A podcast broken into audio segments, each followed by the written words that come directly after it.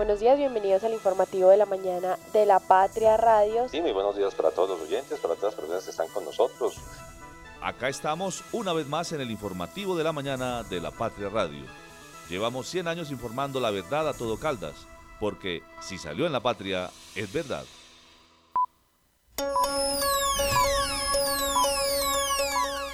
El informativo de la mañana en la Patria Radio. Lo patrimonial que hemos venido construyendo en los últimos años, pero sobre todo como es un nuevo mandato quien la ejecuta, con el doctor Eduardo he sido cuidadoso de que podamos conciliar las cosas y que no le toque una feria de Manizales como me tocó a mí, donde me dejaron todo eh, eh, puesto. Hemos llegado, ¿cierto?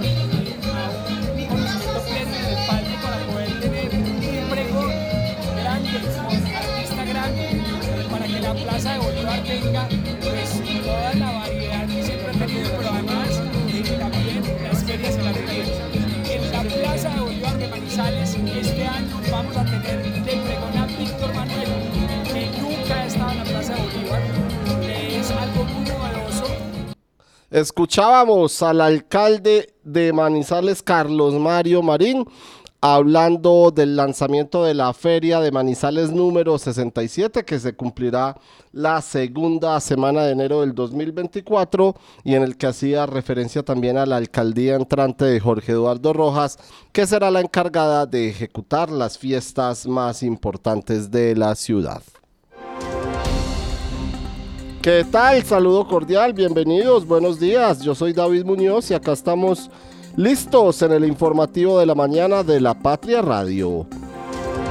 Procuraduría indagará sobre contratos para mejorar la imagen del alcalde de Manizales.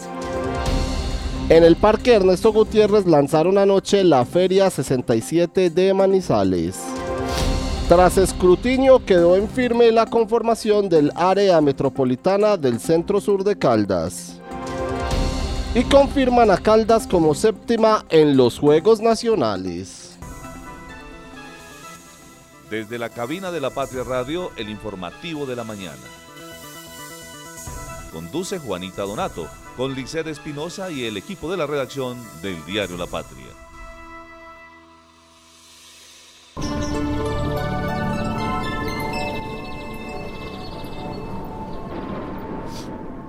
Otra linda mañana, la de este miércoles, miércoles 29 de noviembre ya se nos fue este mes, ya llega diciembre, ya hay mucho ambiente decembrino en la ciudad. A esta hora tenemos eh, 14 grados de temperatura en la ciudad de Manizales. Acá el pronóstico del clima nos indica que el cielo está mayormente nublado, pero hace sol, hace sol a esta hora en la ciudad de Manizales. Seguramente se irán eh, yendo algunas nubes, se irá despejando más el cielo y continuará una mañana y un día plenamente soleado en la ciudad de Manizales a esta hora entonces con 14 grados de temperatura. Se espera que predomine el sol durante toda la mañana y ya en horas de la tarde también que continúe el sol, pero después de las 5 de la tarde hay probabilidades de algunas tormentas dispersas, de algunas precipitaciones y probabilidades de lluvias del 49%. Ese es el pronóstico del clima para este miércoles en la capital caldense, aunque la tendencia será a que continúen los días de sol. El tráfico a esta hora. Nos vamos a revisar las condiciones del tráfico hasta ahora en la capital caldense, en la ciudad de Manizales. Cuando nos desplazábamos hacia el informativo de la mañana de la Patria Radio, veíamos que las calles estaban eh, fluyendo con normalidad, sin ningún inconveniente, y así nos lo registra nuestro mapa virtual, que por supuesto eh, nos muestra eh, algunos puntos críticos de la movilidad en Manizales. Ustedes ya los conocen muy bien. El primero es saliendo de Villa María, llegando a la terminal de transportes Los Cámbulos, allí en la glorieta donde se adelantan las obras eh, del de intercambiador vial y del deprimido allí en la glorieta de Los Cámbulos, pues hay algo de tráfico lento hasta ahora, pero es menor al que se ha presentado con normalidad en estos días en Villa Mar en, en la ciudad de Manizales, en este sector. Hablando de Villa María, también cerca al barrio La Pradera y el barrio La Floresta se presenta algo de tráfico lento para las personas que van a salir del vecino municipio de Manizales. La avenida Santander fluye sin inconvenientes, a excepción de dos, tres puntos, sobre todo llegando a la clínica de la presentación, posteriormente pasando por Confa de la 50 o más bien por, por, la, por la calle de Confa de la 50, llegando a Plaza 51 y más adelante ya en el sector del cable, después de Cable Plaza, donde también se presenta algo de tráfico lento a esta hora. La avenida paralela sí fluye sin ningún inconveniente y en la avenida Kevin Ángel pues el trancón habitual que se realiza o que se presenta en la salida del barrio Peralonso para conectar con el, con el intercambiador vial de los Cedros y en la vía Manizales Neira también hoy está fluyendo el paso a excepción pues de un pequeño punto donde nuestro mapa virtual nos muestra rojo pero de resto está fluyendo con normalidad el tráfico en este miércoles a las 7 y 8 de la mañana en Manizales. Este clic acaba de lograr que el día dure un poco más. Nuestra energía conecta los retos con soluciones energéticas para toda Colombia. Somos Gensa. Energía que conecta. Cotraman, una empresa al servicio del Oriente de Caldas Viaje siempre con nosotros a Manzanares, Samaná, Bolivia, Pensilvania, Marquetalia, Marulanda y La Dorada. Informes al 312-260-0698. Santa Sofía se posiciona como el mejor hospital cardiovascular del país, con los equipos más avanzados, los especialistas mejor calificados, cinco quirófanos y unidad de cuidados intensivos quirúrgica para atender patologías de alta complejidad y cuidar la salud de su corazón. Las primeras de primera. 7 de la mañana, 9 minutos. Le damos la bienvenida a nuestra compañera Lisset Espinosa, la editora de Público de la Patria, para que nos diga qué encontramos hoy en nuestra primera página de hoy, la edición 36.320 de La Patria, el periódico de casa. Lisset, Saludo cordial, bienvenida, buenos días, ¿cómo está usted señorita? Muy buenos días David, como siempre, también muy buenos días para todas las personas que se conectan hoy con nosotros y bueno, tenemos una portada llena de mucha información y una de ellas tiene que ver pues con el área metropolitana y es que ayer el Consejo Nacional Electoral y la Registraduría Nacional del Estado Civil pues dieron a conocer eh, la resolución 001 del 2023 pues con la cual ya dejan en firme la conformación del área metropolitana del centro sur de Caldas que estará con Manizales, Villa María Neira y Palestina. Esto pues una vez se culminaron los escrutinios eh, ayer. Asimismo, esta resolución pues indica que en todos los municipios, incluido Manizales que optó por el no integrarse, pues superaron el umbral del 5%, que era un requisito indispensable para, para poder aprobar esta consulta. Así que ahora, David, la tarea de los respectivos alcaldes y de los presidentes dentes de los consejos municipales es pues dirigirse a la notaría primera para legalizar pues ya esta figura de asociación. Ahí está entonces, quedó en firme la conformación del área metropolitana del centro sur de Caldas con cuatro de los cinco municipios que participaron en la consulta, Manizales, Villamaría, Neira y Palestina, y Chinchiná, pues que quedó por fuera a sus eh, ciudadanos o sus pobladores decir que no, Lisset. Bueno, y sigamos en el tema político y ahora nos vamos para el municipio de Samana. Allí el Consejo eh, aprobó el lunes pues la unificación de las Secretarías de Salud y Educación, esto por un proyecto que presentó el alcalde actual de ese municipio, Marino o campo.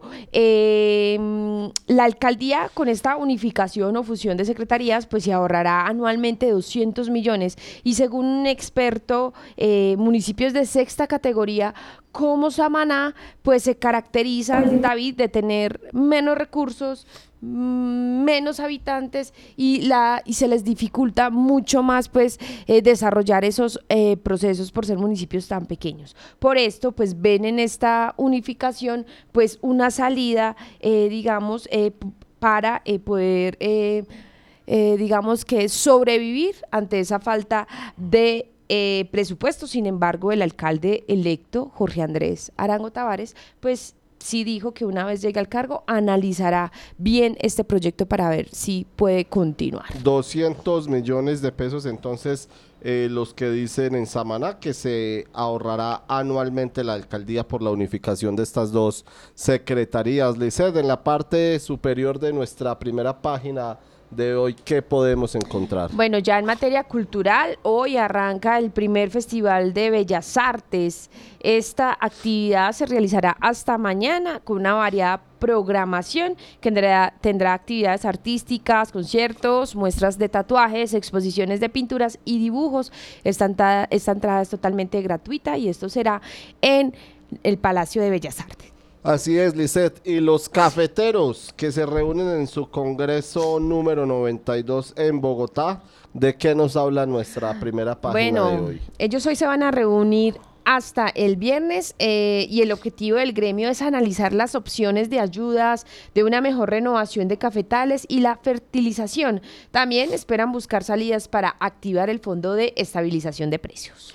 Así es, eso es en el Congreso 92 eh, de Cafeteros que empieza en Bogotá desde hoy hasta el próximo viernes y se reúnen en medio de la crisis de precios los cafeteros del país. Más adelante les vamos a hablar sobre ese tema. La frase del día.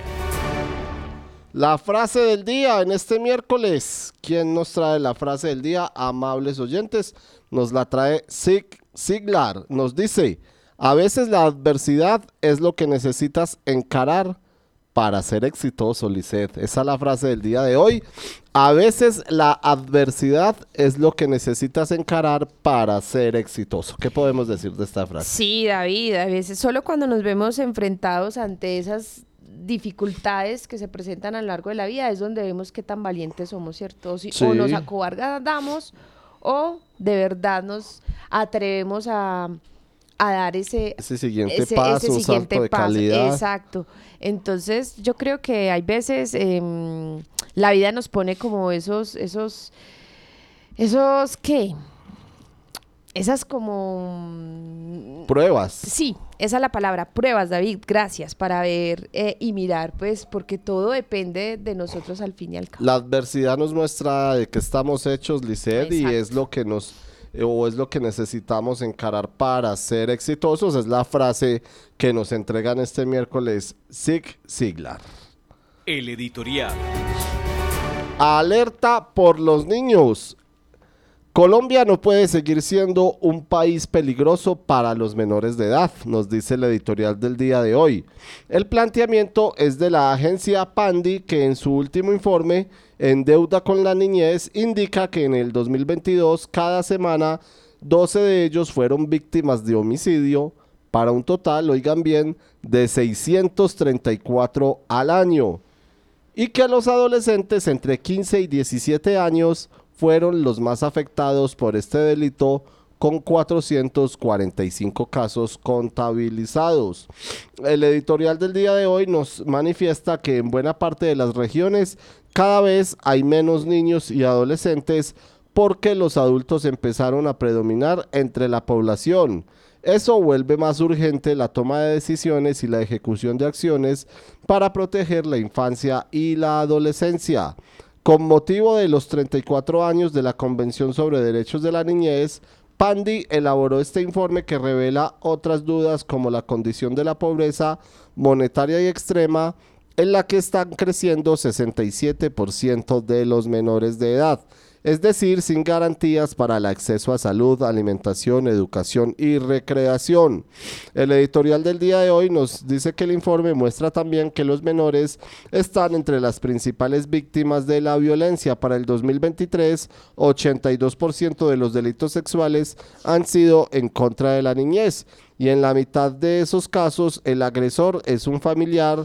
El año pasado, en 85 de cada 100 hogares, alguien golpeó y o aplicó castigos físicos humillantes o degradantes en contra de los niños Y ojo a esta cifra, 6.321 menores llegaron a medicina legal por haber sido golpeados en su casa. El editorial del día de hoy nos dice que el panorama no es reconfortante al particularizar en Caldas. En el 2022 fueron seis menores asesinados en hechos de violencia intrafamiliar o interpersonal en tres municipios y en lo que va de este año ya son cuatro asesinatos en igual número de municipios. Manizales es el de mayor incidencia.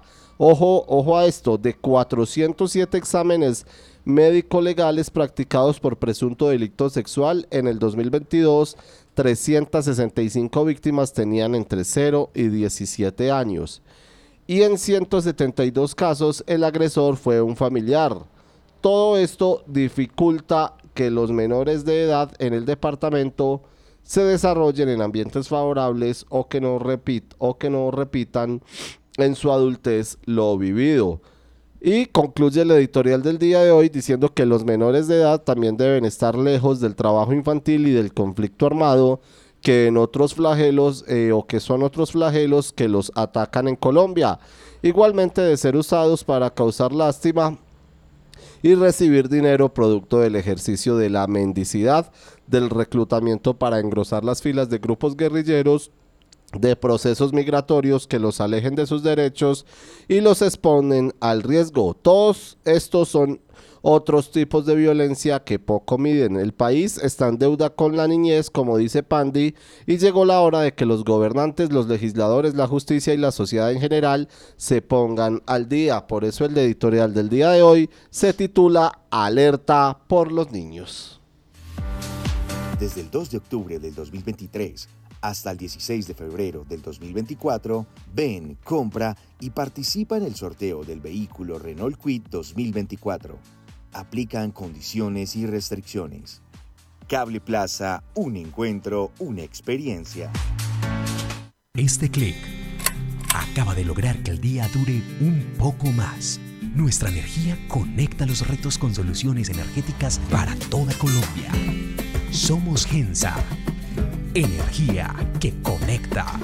El área de imagenología del Hospital Santa Sofía es la más completa de la región. Rayos X, tomografía, resonancia cardíaca, balón intragástrico, mamografía y los nuevos servicios, cápsula endoscópica y prueba de aliento para detección del Helicobacter pylori. Información 887-9200.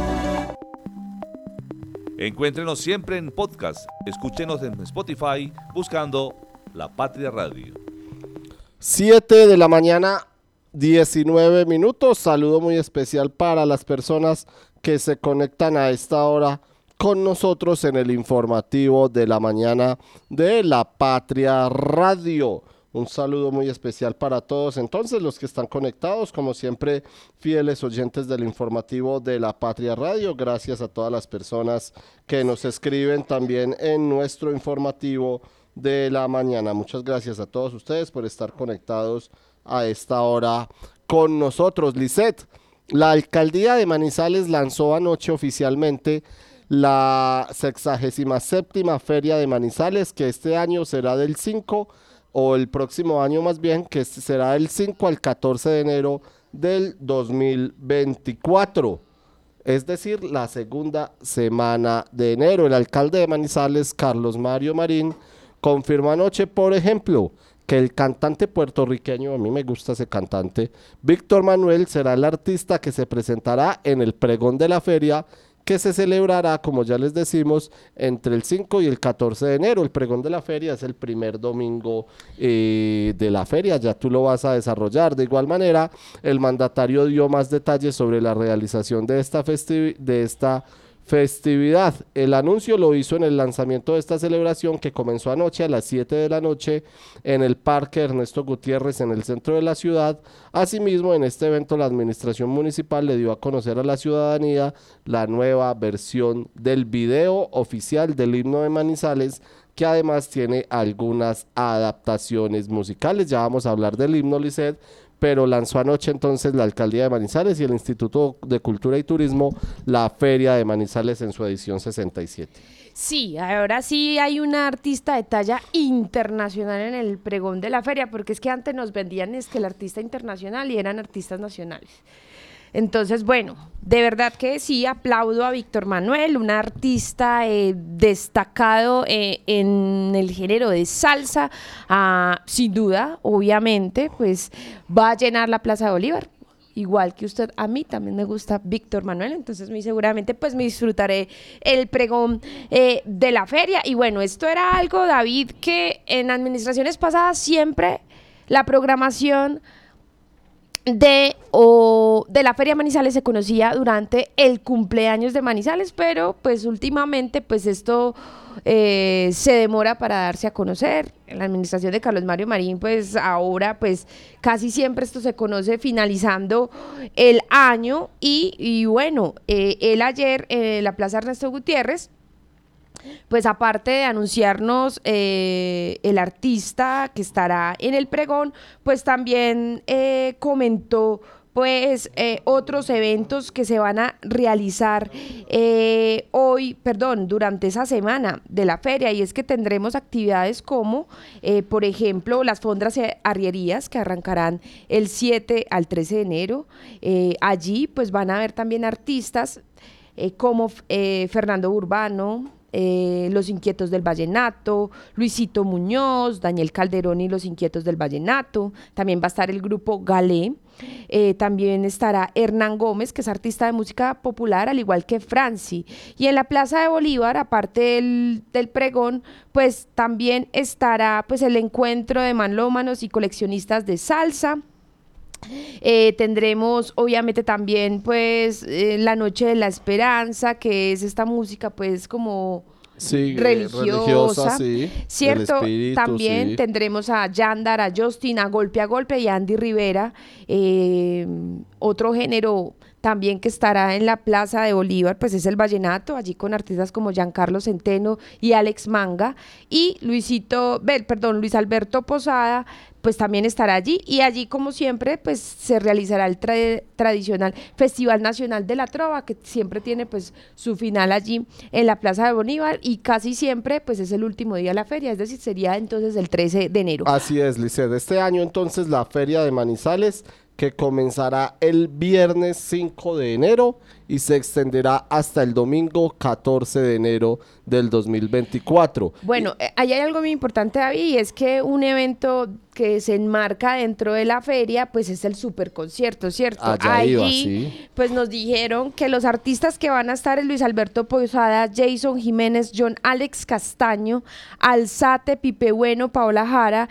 El Charrito Negro, Joaquín Guillén, Franci y Chu Lubiano, eh, pues literalmente será un super concierto de artistas populares. Pues si usted me habla de internacional, en el pregón de la feria que compartimos, estoy de acuerdo con usted, Lisset, en el super concierto de la feria, que no será en el segundo sábado, sino en el primer sábado será algo como ya lo vivimos hace cinco años, el Cantinazo Mix que tuvo Octavio Cardona León en su administración, que, también fue lleno de artistas de música popular. así que si el pregón... como 17, 16 artistas. Sí, así que si el pregón es con eh, artista internacional, el super, el super concierto será muy nacional. Pero escuchemos al alcalde de Manizales, eh, Lisset, eh, entregando algunos apartes eh, de lo que fue este lanzamiento de la feria de Manizales. Esta será una feria de Manizales muy especial porque hemos tejido con el nuevo mandatario cada detalle para que no sea algo impuesto. En su momento cuando recibí la ciudad casi que me entregaron una feria de Manizales armada, pero que pudimos llevar con eh, la mejor eh, fortaleza para que saliera bien y que esta pues tenga el toque secreto del nuevo gobierno que pueda tener eh, quién la dirige, sus operadores, incluso con los temas de los artistas. Por eso hemos cuidado cada detalle. Es la primera vez que en la Feria de Manizales se va a presentar en el pregón Víctor Manuel.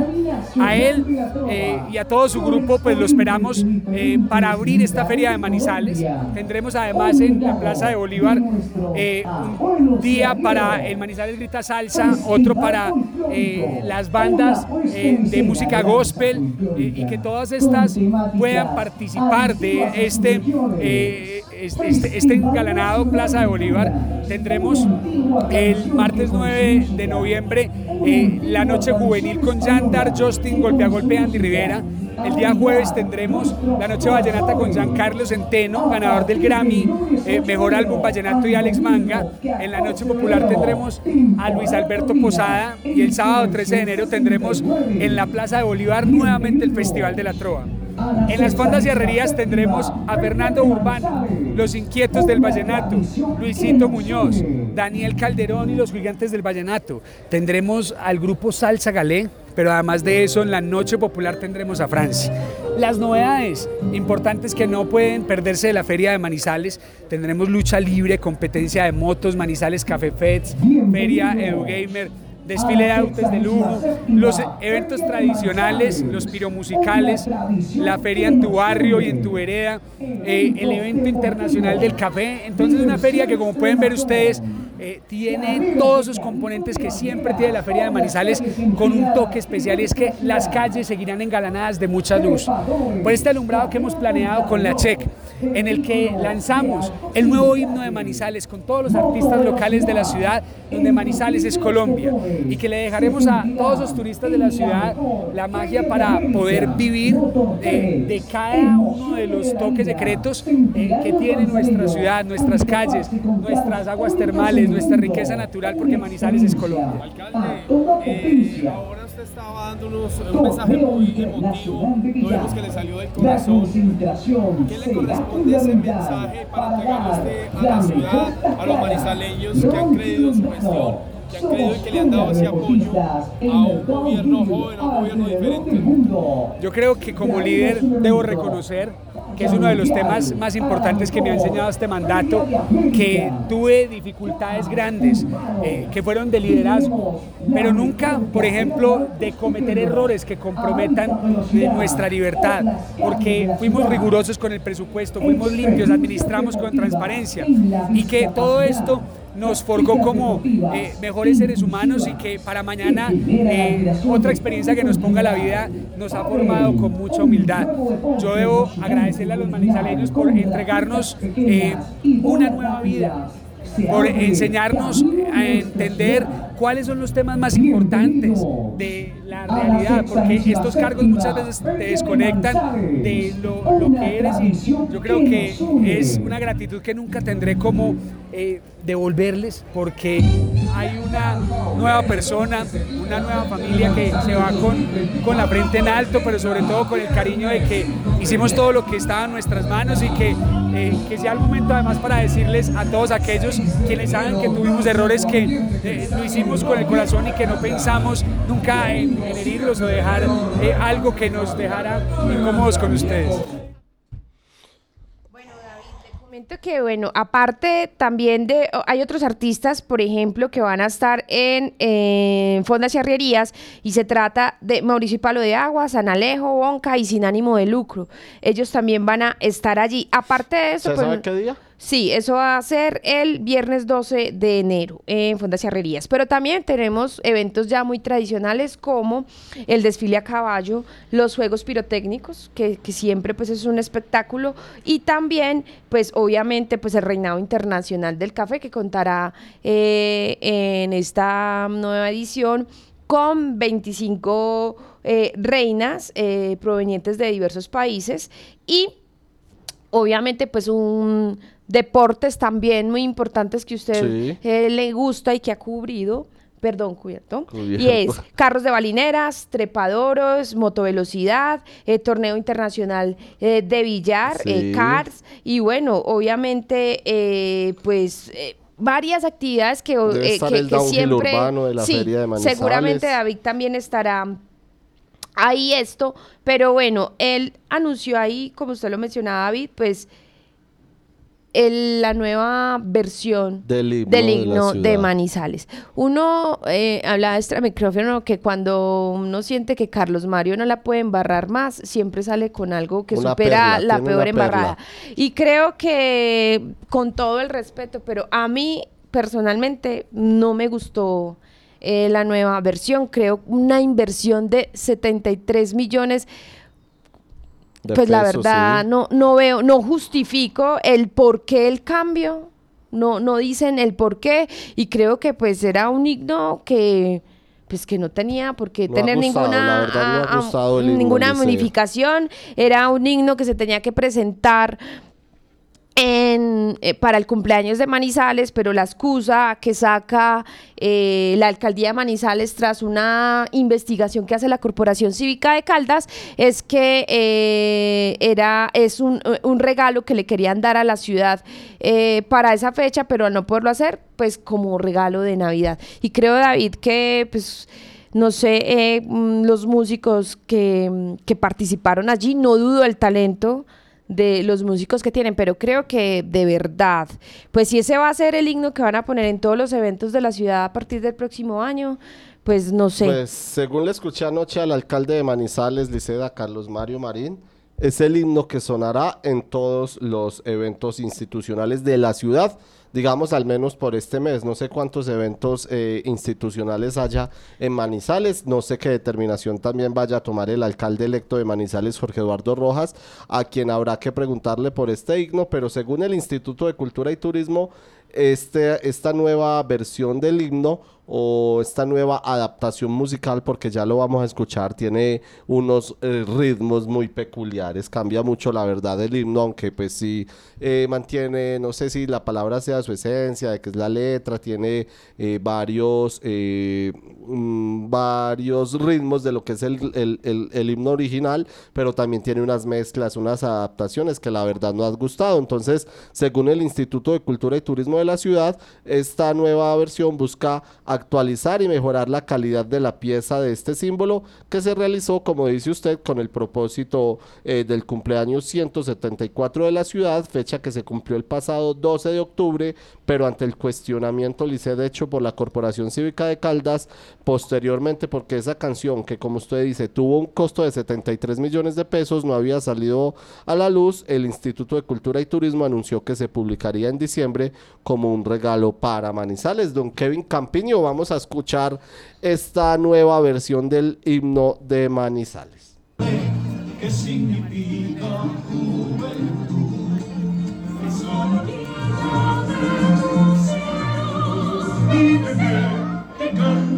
de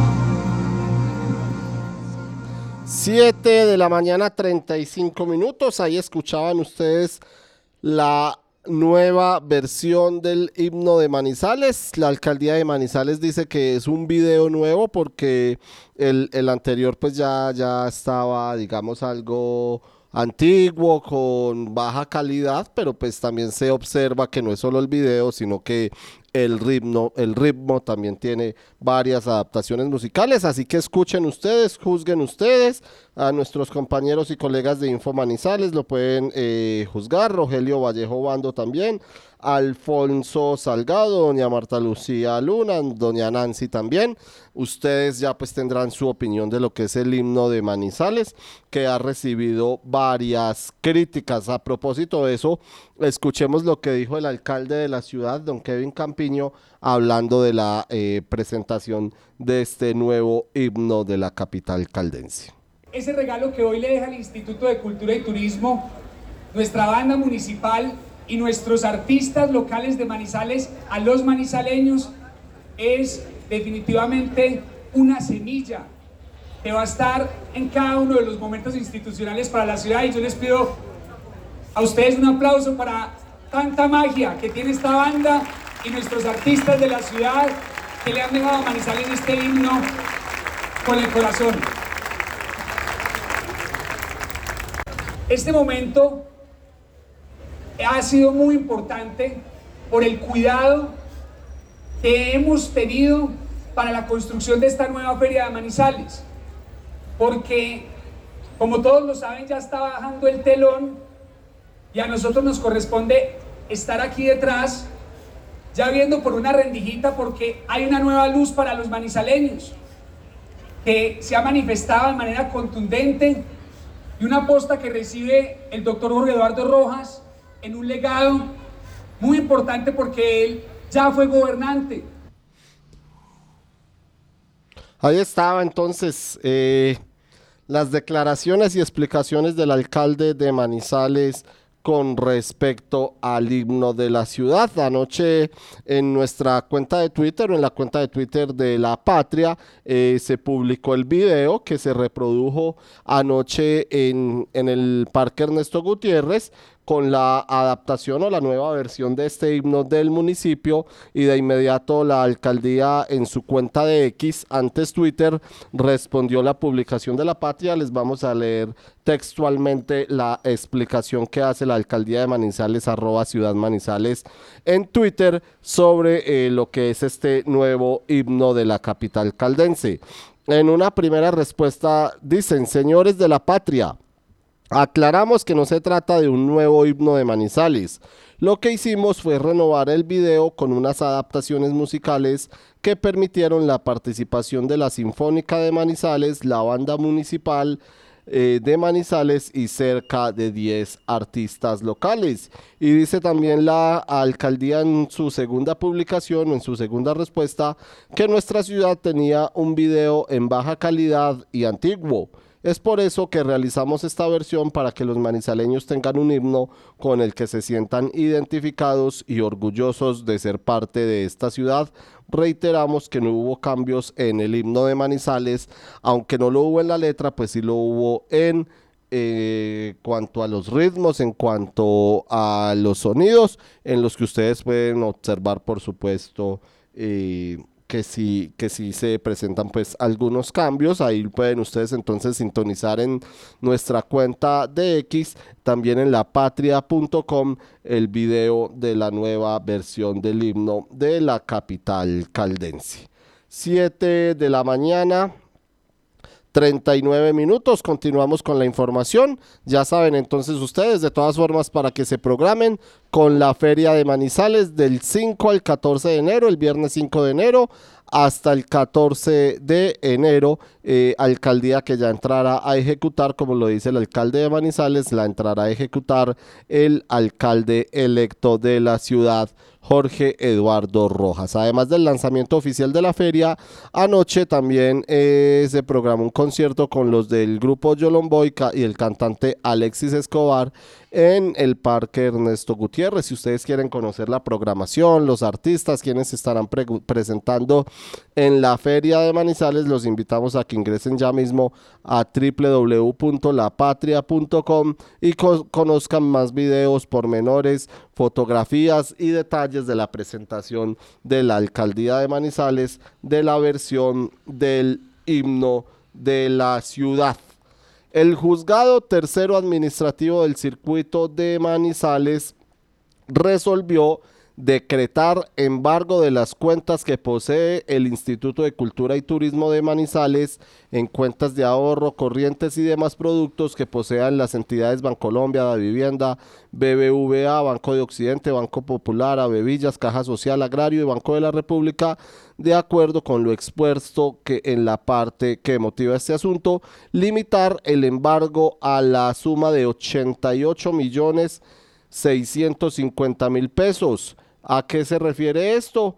Eh, pues vamos a leerles un poco sobre las medidas cautelares, la eh, Contraloría el, bueno, el juzgado del, circuito de Manizales contiene las normas generales y allí se describen los principios que poseen destinación del artículo 593 a describir cómo se efectúa en el embargo y en su numeral 10 se refiere a las sumas de dinero depositadas en establecimientos bancarios. Por lo tanto, al encontrarse reunidos tanto los requisitos formales como a fondo y atendiendo lo peticionado por parte del ejecutante, se declara o se decretará la práctica de medida cautelar de embargo respecto a las sumas de dinero que posee el Instituto de Cultura y Turismo de Manizales en cuentas de bancos de la ciudad, dado que este servidor desconoce eh, si los dineros objetos de medida cautelar conforme a la solicitud del accionante son inembargables Tales entidades financieras informarán al despacho. El embargo, eh, el embargo referido eh, se limitará a la suma de 88 millones 650 mil pesos para la efectividad de la anterior medida se oficiará a los gerentes de las entidades bancarias ante, eh, antes enunciadas, tal como lo dispone el numeral 10 del artículo 593 del Código General del Proceso, indicándoles que deben consignar la suma retenida en la cuenta de depósitos judiciales a nombre eh, de este despacho del Banco Agrario de Manizales dentro de los 13 días o dentro de los tres días más bien siguientes al recibo de la comunicación correspondiente. ¿De qué se trata esto que les estamos leyendo? El juzgado tercero administrativo del circuito de Manizales hace un proceso ejecutivo. El demandante es la Fundación de Orquestas Juveniles e Infantiles de Caldas Batuta y el demandado es el Instituto de Cultura y Turismo de Manizales. Esa es eh, entonces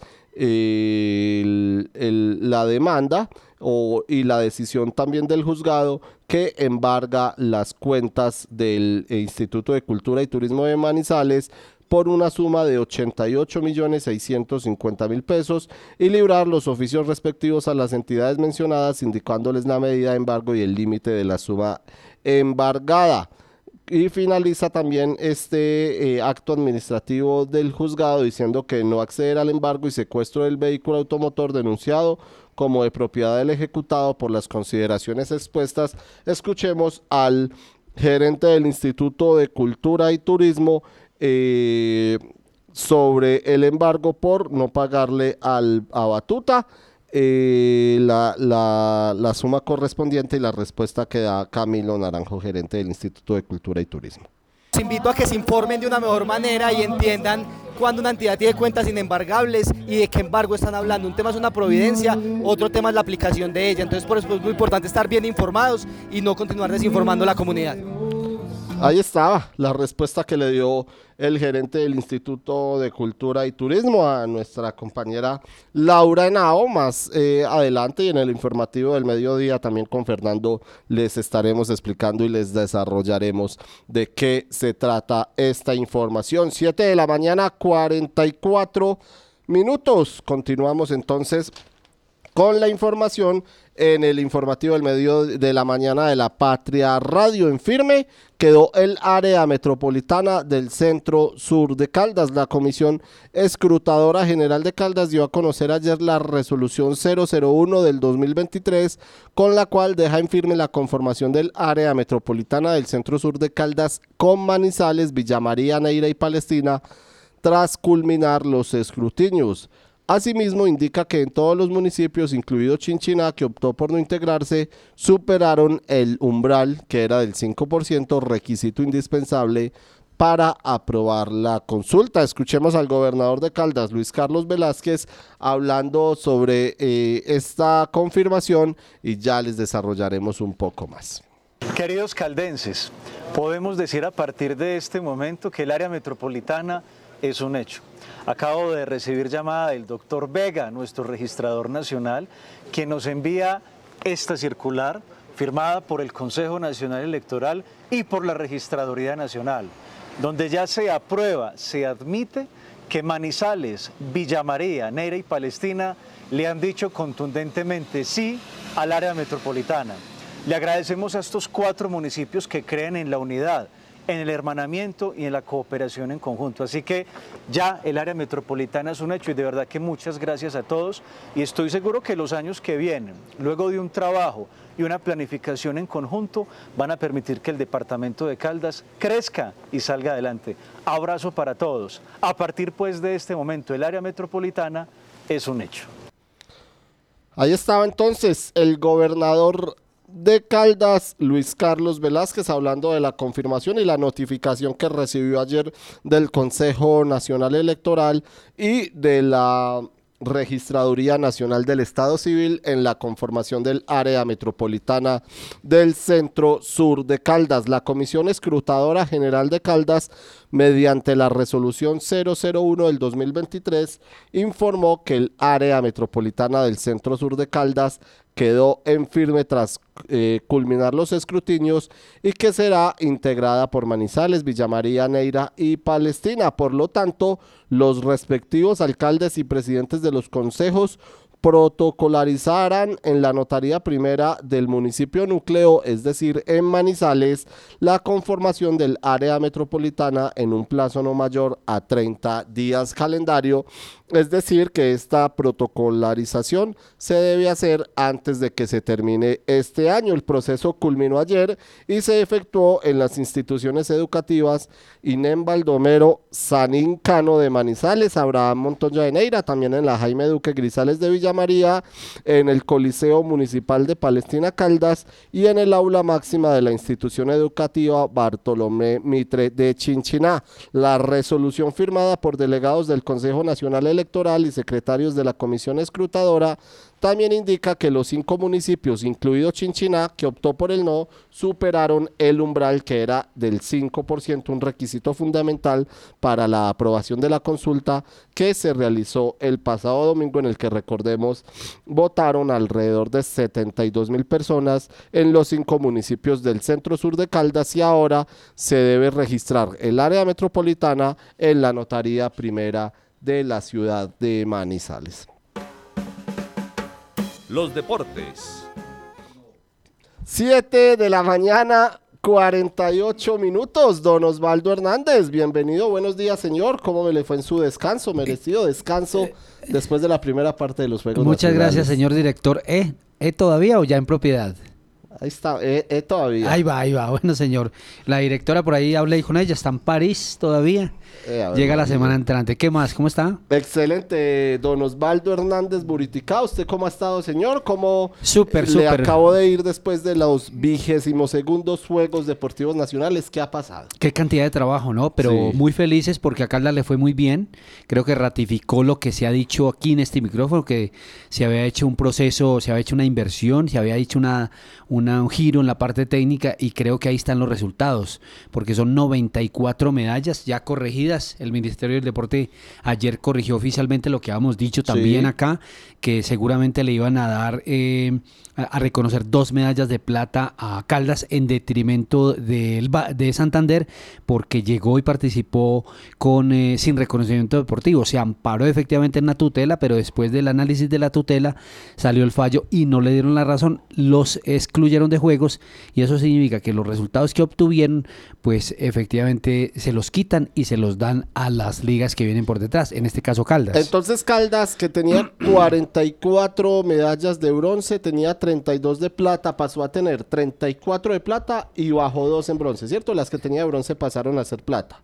Y Exactamente, quedó las- con la- 90 y- eh, las quedó con mismas 90 42 de bronce. Las mismas 94 con 18 de oro, 34 de plata y 42 de bronce, pero en una casilla más arriba, es decir, la séptima casilla de los Juegos Deportivos Nacionales. Primero Valle, segundo Antioquia, tercero Bogotá, cuarto Boyacá, quinto Risaralda, sexto Bolívar y séptimo Caldas. Curiosamente, don Osvaldo, eh, las tres mejores participaciones de Caldas en los Juegos eh, Nacionales eh, han, se han mantenido en la séptima posición. El departamento en los del 88 en el eje cafetero, en los del 2000 en Boyacá y Nariño, ¿cierto?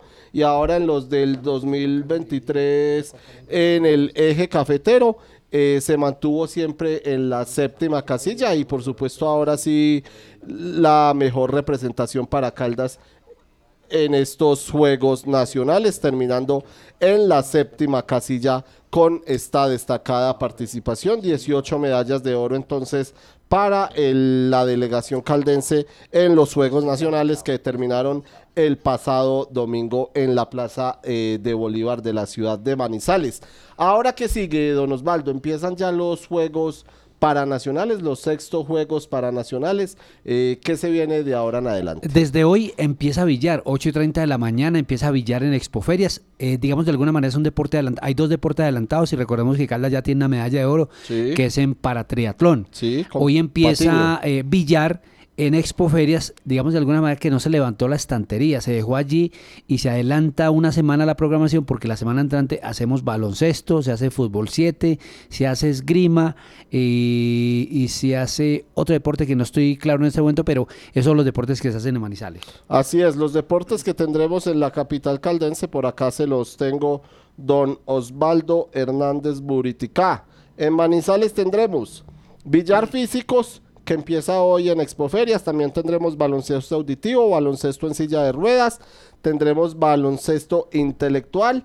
Habrá esgrima en silla de ruedas, el paratriatlón que ya se disputó en Chinchiná, donde Caldas sumó su primera medalla el tenis de mesa auditivos, el tenis de mesa físicos y el fútbol 7 en la unidad deportiva Palo Grande, programación oficial entonces que empezará...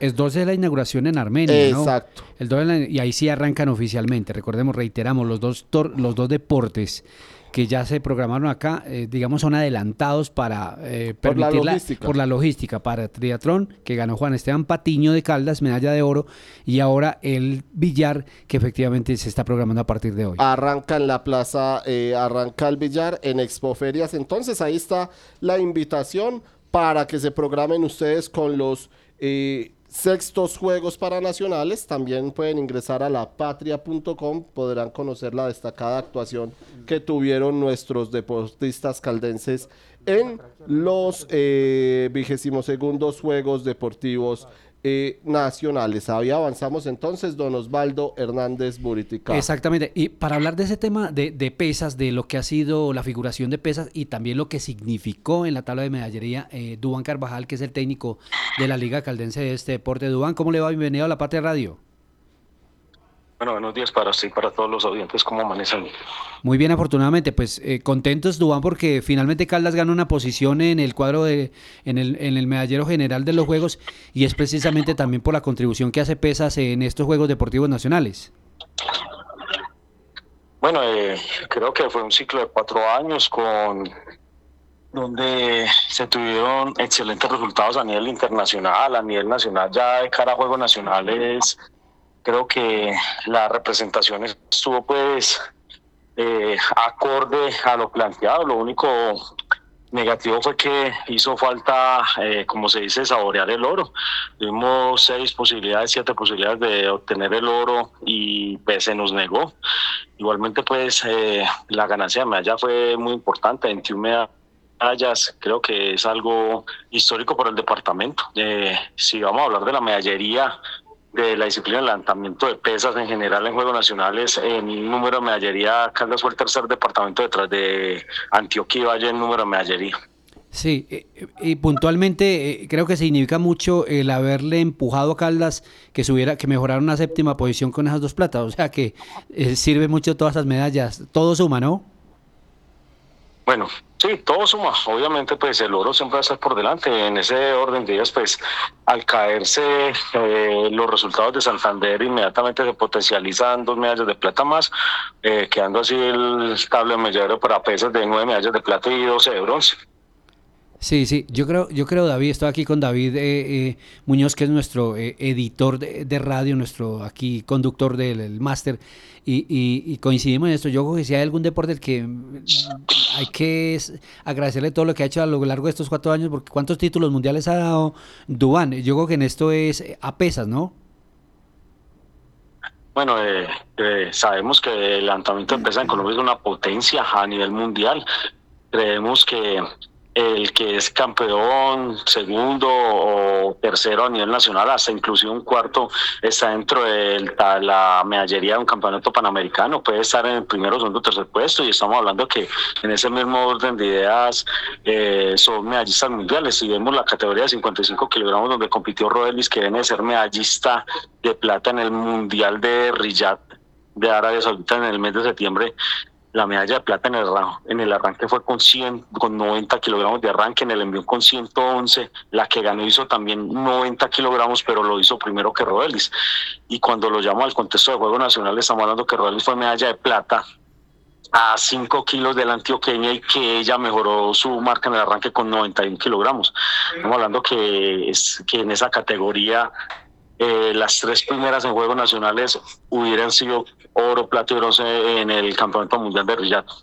Duan, saludo cordial. Eh, queda eh, de todas formas la tranquilidad del proceso que se hace teniendo en cuenta que la mayoría de los deportistas de levantamiento de pesas son jóvenes y es una proyección para los próximos cuatro años. podemos contemplarlo de esa forma. en un inicio en el plan desarrollo de la liga del 2020 cuando se sustentó fue claramente, se dio la información que se tenía planteado hacia el 2024, hacia el 2023, hacia el Juego Nacional 2027 y que ese mismo equipo conformado en su 85-90% eh, llega hasta los Juegos Nacionales del 2031, porque si bien es cierto, eh, la edad promedio del equipo de pesas está entre los 19,7 años de edad para los que compitieron ahorita en Juego Nacional. O sea, eso es un es un equipo muy joven, pero sin embargo queda el sin sabor. Me imagino que habrán personas que crucifican los resultados de pesas, pero igual eh, con la frente en alto con la frente en alto porque se perdió como se tenía que haber perdido, con sus mejores resultados, dando lo mejor de su incompetencia y creo que todo el mundo se prepara para ganar y en este caso pues eh, nos toca a nosotros eh, ceder esa posición. Pues técnico, seguramente si nos ponemos a buscar aquí los peros, vamos a encontrarle peros a todo. Pero no, yo creo que estamos viviendo un momento muy bonito y hay que celebrar. Y como lo hablábamos personalmente, esas medallas de plata también suman. Y lo que hablábamos aquí internamente con David son 93, 94 medallas que finalmente hacen historia porque Caldas rompe sus propios récords. Un abrazo, muchas gracias. Gracias a ustedes por todos y por preocupación por esta disciplina deportiva. Y creo que para mencionarles también fueron los únicos que en estos momentos hacen un extenso saludo de felicitación a los pesistas que eh, obtuvieron los resultados. Muchas gracias. A ustedes, muchas gracias, Duan. 7 de la mañana, 58 minutos. Don Osvaldo Hernández. Eh, excelente cubrimiento entonces que tenga también pues en los eh, sextos Juegos para Nacional. Para eso estamos, para corresponderle a nuestros deportistas. No solamente aparecer cuando ellos ganan una medalla, sino siempre hacerle un, acompañamiento y creo que de alguna manera eso hemos hecho. Así es, los candidatos al título dominan los cuadrangulares en la Copa La Patria.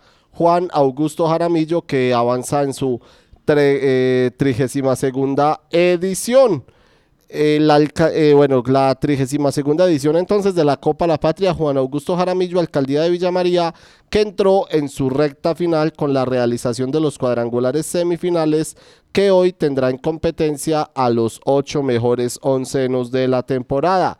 En la fecha de apertura, jugada el sábado en el Polideportivo de Villa María, se destacaron los considerados favoritos al título que en la tabla de clasificación del todos contra todos ocuparon las primeras cuatro casillas y quienes eh, siguieron su paso arrollador en una nueva fase reconfirmaron sus cualidades en sus procesos. Vamos a ver entonces eh, un poco de lo que ha sido este desarrollo de la Copa La Patria Juan Augusto Jaramillo. Despertó el 11 Caldas A que reaccionó y con un apretado 1-0 superó a Manizales Fútbol Club A en un partido intensamente disputado en el que ambos equipos hicieron derroche de estado físico.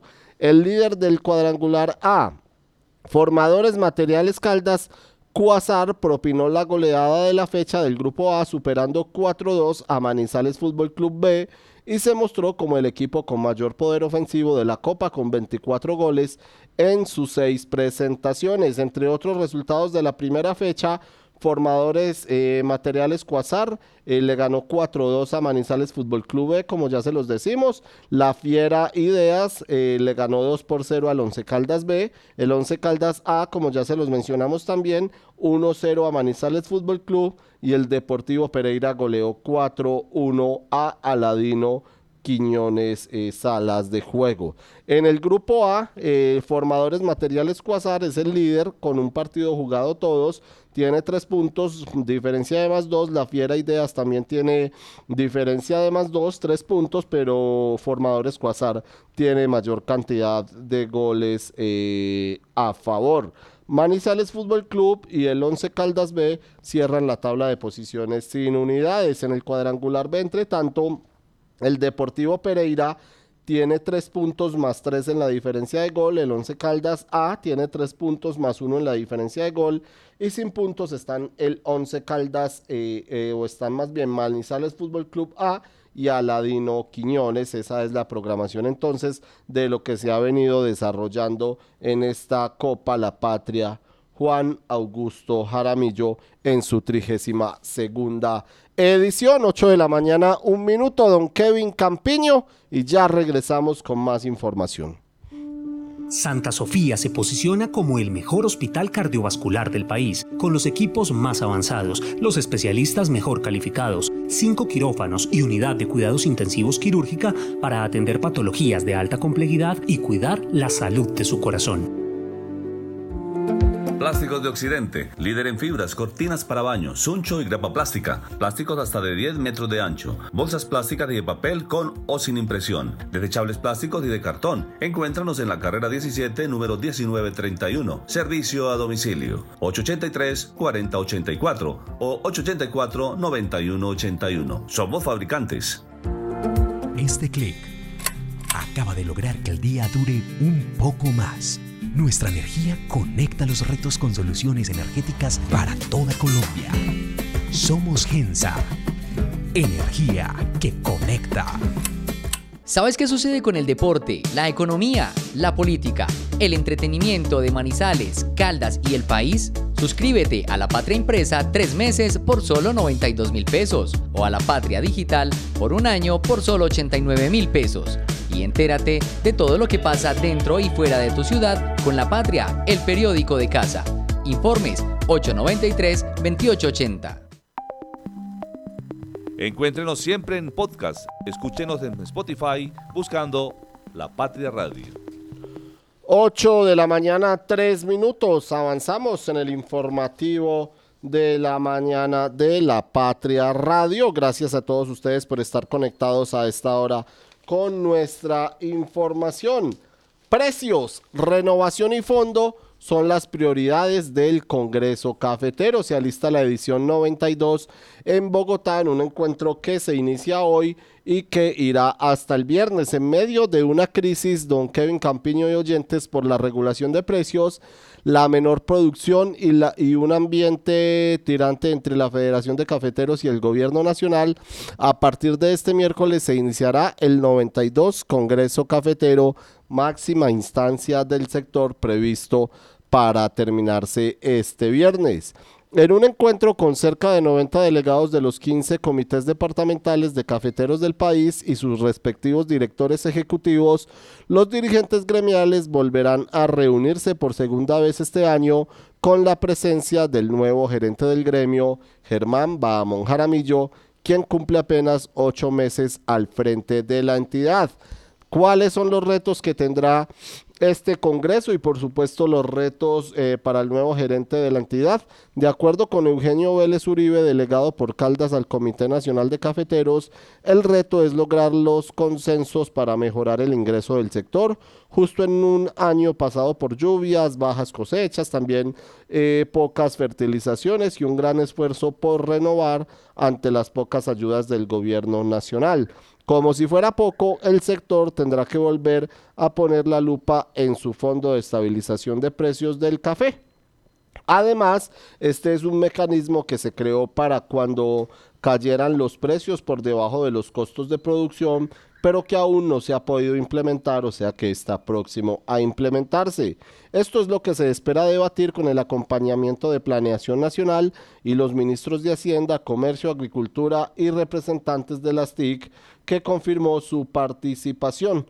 También se espera la presencia del presidente de la República, Gustavo Petro, quien el año pasado, en medio de sus críticas por, por la elección del nuevo gerente, no asistió, lo que se interpretó como la muestra clara del distanciamiento con esta institución. Sin embargo, si asiste a otros escenarios con otros grupos que ni siquiera son caficultores y tienen un enfoque más político, aunque esta es la única entidad representativa de los caficultores, pues fue elegida democráticamente, dijo Eugenio eh, Vélez Vallejo, que dijo pues que el presidente sí asiste a otros escenarios que no son de caficultores y más políticos. El malestar se centra en encuentros como los promovidos en el Huila, incluyendo el de ayer, sin tener en cuenta a la Federe Café y a sus delegados, aunque ya han sido elegidos por cerca del 80% de los productores. Por eso el reto entonces este año son los precios, la renovación y el fondo, las prioridades del 92 Congreso Cafetero que se inicia hoy en Bogotá. Vamos a escuchar eh, algo de lo que ha sido este tema de la Federación Nacional de Cafeteros y el, el, mensaje que ellos les envían a todos los caficultores del país previo a este Congreso 92.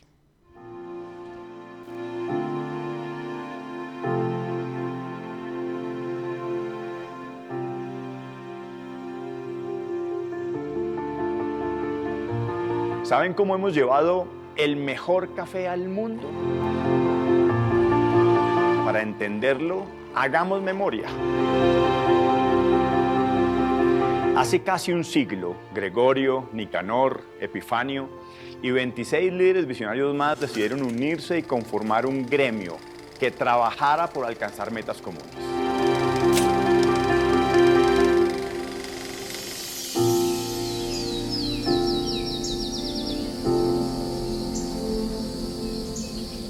Este fue el punto de partida de la federación y desde entonces juntos hemos hecho que las cosas pasen.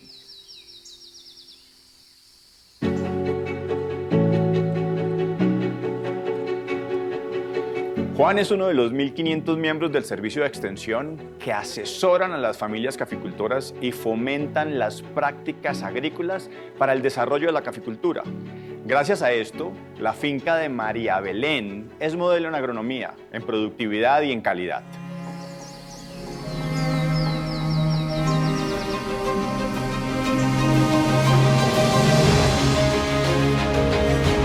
Elber es un pionero que ha aplicado en su finca tecnologías innovadoras que la hacen sostenible.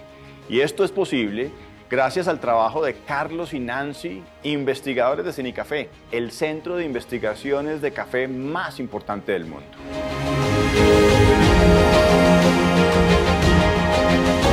Cenicafé, nuestra joya de la corona.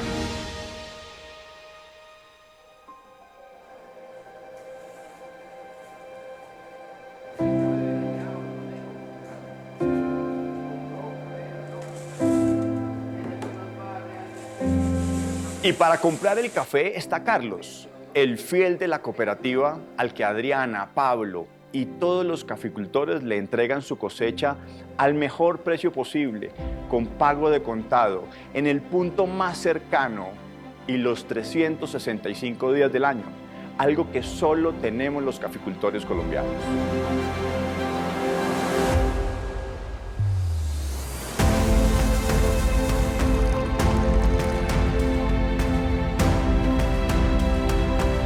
Y como llevamos nuestro café a 107 países del mundo, nuestro ícono, Juan Valdés, es quien nos representa posicionándolo como el mejor café del mundo.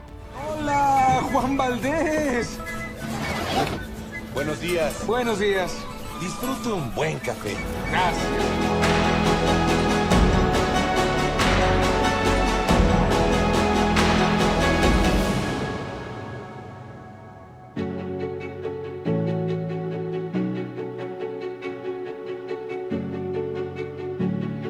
Para generar mejores ingresos para nuestros caficultores, nuestro barista Ronald prepara y sirve el mejor café en una de nuestras tiendas Juan Valdés. Y por otro lado, Juliana, Carlos y muchos más lo industrializan y lo transforman en buen café liofilizado.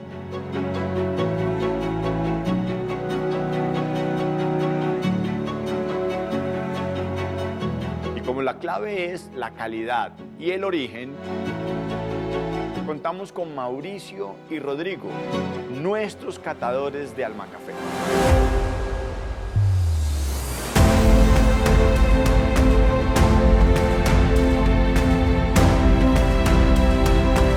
Y todo esto ha sido posible gracias a la contribución cafetera de 6 centavos de dólar pagada por cada libra exportada, tarea que hace realidad Diana desde nuestras inspecciones cafeteras. Estos son nuestros bienes públicos, pilares de nuestro gremio y que se multiplican con los ingresos percibidos por nuestros negocios de valor agregado.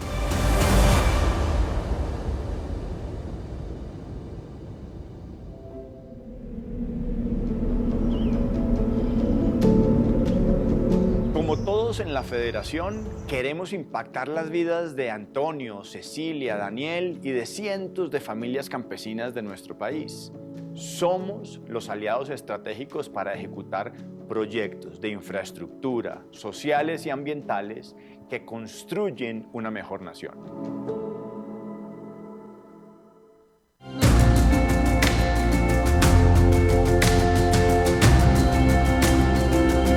Llevamos un siglo trabajando unidos para que las cosas pasen, pero la misión no termina. Y hoy, con nuestra tenacidad y liderazgo, continuamos haciéndole frente a los nuevos retos y forjando el presente para cosechar los mejores frutos. Porque juntos hacemos que las cosas pasen, juntos todo es posible.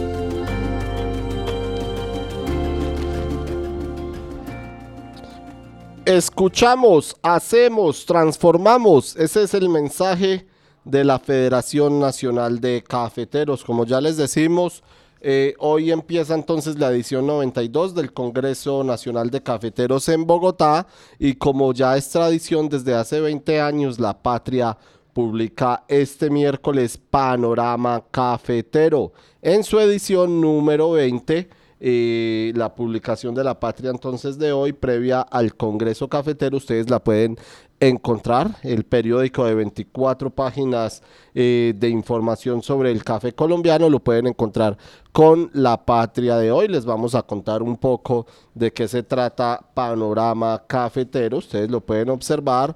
Eh, tenemos por supuesto a Germán Bahamón Jaramillo, el gerente de la Federa Café, que habla de la caída de precios que es lo más complejo, dice él, también hay que aprovechar más para cuando lleguen las vacas eh, gordas, pueden encontrar ustedes los recursos del Fondo Nacional, si está en otras manos, por supuesto también los 85 años de historia de Cenicafé, la roya, un hongo que se ha combatido desde hace 40 años en Colombia. Además, eh, la Federación de Cafeteros, entre el debate y la crisis, un lindo página a propósito entonces del conflicto que se ha presentado entre el presidente de la República y la Federación Nacional de Cafeteros.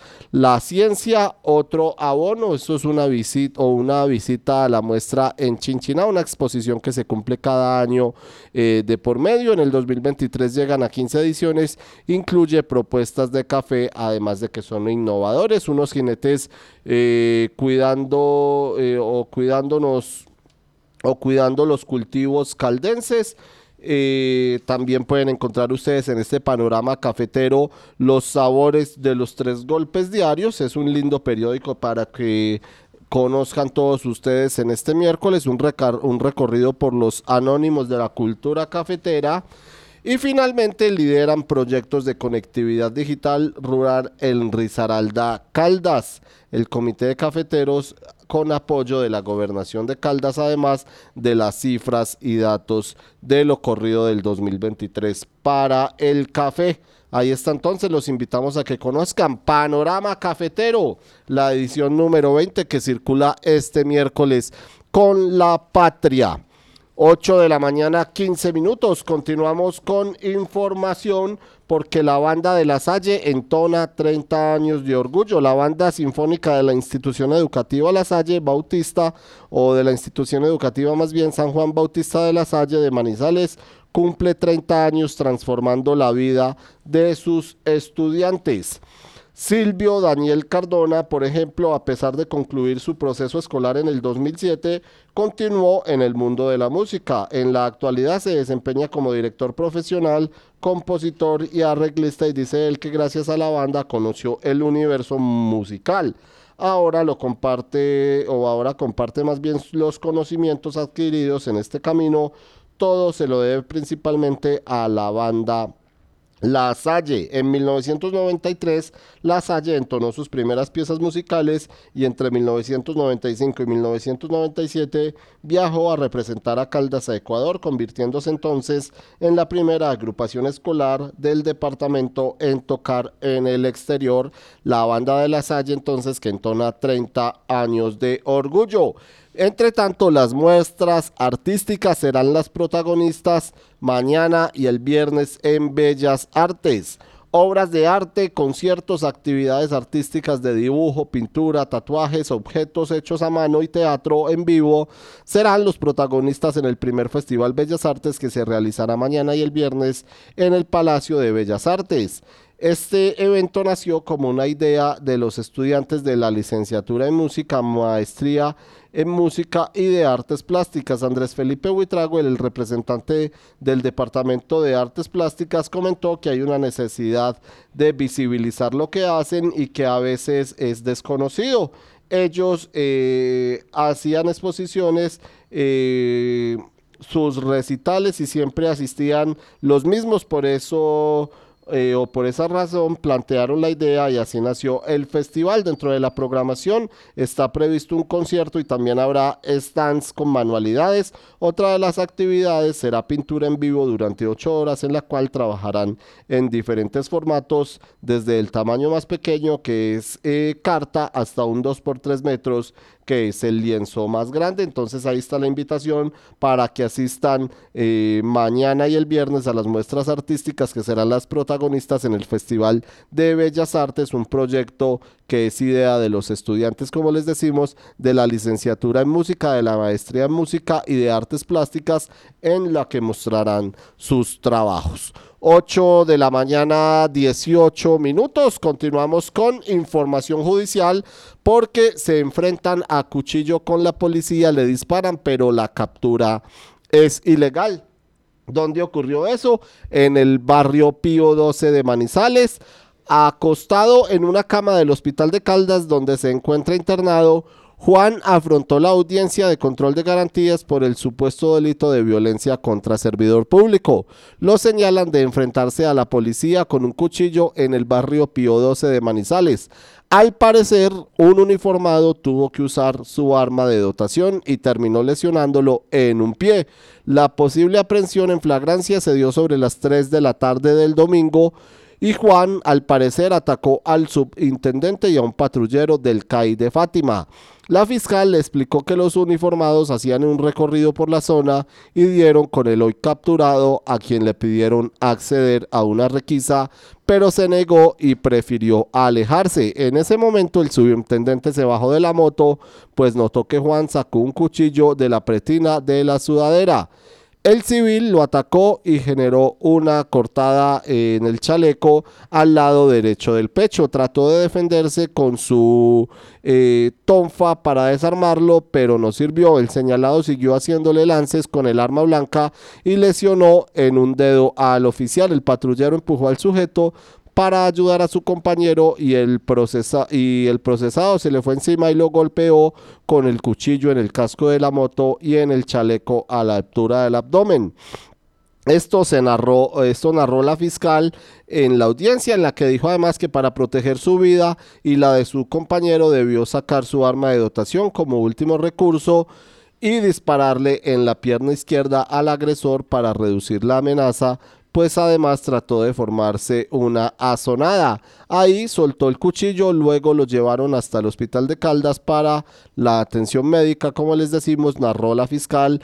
Mientras tanto, los uniformados denunciaron el hecho para la judicialización y no hubo incapacidades. El delito, eh, el delito da de 4 a 8 años de prisión, como les decimos, se enfrentan a cuchillo con la policía, le disparan, pero la captura resultó ilegal. 8 de la mañana, 20 minutos. Le damos la bienvenida a don Juan Luis Taborda, el editor de Cubo Manizales, con la información del periódico en, este día de hoy.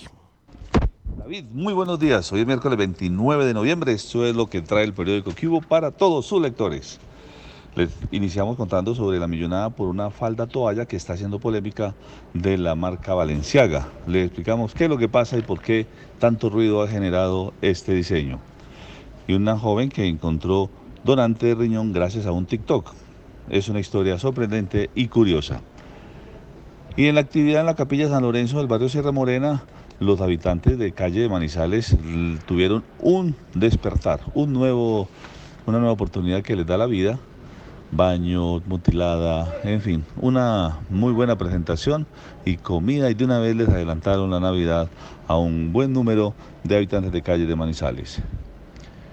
Siguen las circunstancias, la gente haciendo cuentas respecto de si la plata va a alcanzar o no mm, en cuanto a la reforma a la salud que está planteando el presidente Gustavo Petro y sus ministros. Pues bien, les tenemos hoy la voz del experto que habla sobre lo que está planteando el gobierno nacional. También tenemos hoy en el periódico Cubo que por demora en el pago de salarios se alistan los funcionarios públicos en La Dorada para hacerle una protesta al alcalde de esa municipalidad. Dicen que el mandatario César Alzate poco le importa la deuda que tiene con sus trabajadores, pues se van a ajustar ya tres quincenas sin que tengan eh, el reconocimiento económico por su labor. Y para los tecnológicos, les explicamos hoy cómo se hace un podcast. Hágalo sin miedo, sin necesidad de tener que pagar por este tipo de novedades tecnológicas que existen. Y sigue la mala suerte de los colombianos en México, los están secuestrando. Esta vez un par de hermanas y un menor de edad fueron secuestrados, están en manos de bandas que están reclamando dinero por ellas. A ti también les contamos la terrible muerte que tuvo una colombiana, una joven de Madrid, Cundinamarca, en Estados Unidos a manos de su ex. Una joven de 35 años fue apuñalada y su hijita de 15 años se intentó ayudarla para que no fuera agredida, pues a las dos las mataron. Un hombre de origen ecuatoriano.